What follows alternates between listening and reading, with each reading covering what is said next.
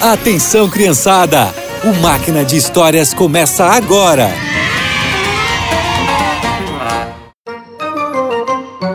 Olá, crianças! Vocês já receberam algum presente sem merecer? Sabiam que Deus faz isso com a gente? Pois é, nós chamamos de graça. A Bíblia conta várias histórias sobre a graça de Deus e eu vou contar uma delas hoje. Moisés estava no Monte Sinai reunido com Deus há muitos dias. O povo de Israel já estava preocupado com a demora. O que será que aconteceu com Moisés? Boa pergunta. Já faz dias que ele não volta para o acampamento. E será que ele vai voltar? Acho que estamos abandonados. Mesmo com todas as provas do poder de Deus, boa parte do povo se esqueceu de confiar nele. Essas pessoas se juntaram e foram até Arão. Já faz dias que Moisés subiu ao Monte Sinai. E não sabemos o que aconteceu com ele. Por isso queremos que faça para nós deuses. Sim, para que vão à nossa frente. O que vocês acham que Arão fez? Como não queria desagradar os israelitas, falou: Então me tragam os brincos de ouro que vocês têm. Já sei o que fazer. Os israelitas fizeram o que Arão pediu. Ele pegou os brincos, os derreteu, derramou o ouro num molde e fez um bezerro de ouro. Quando o povo viu a estátua, começou a gritar. Em seguida, Arão fez um altar e disse ao povo: Amanhã teremos uma festa dedicada a Deus. Ai, ai, ai, isso era errado e Arão sabia.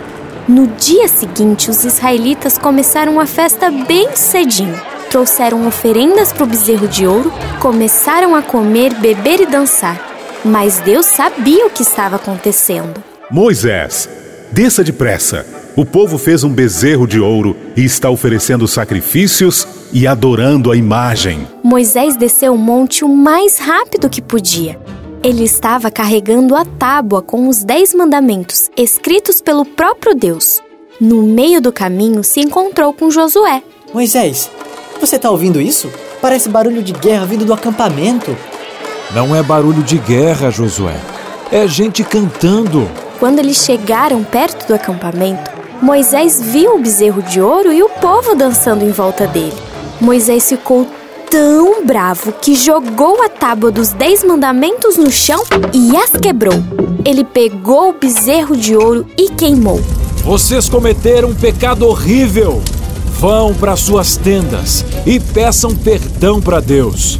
Eu vou subir ao monte outra vez e pedir que o Senhor os perdoe.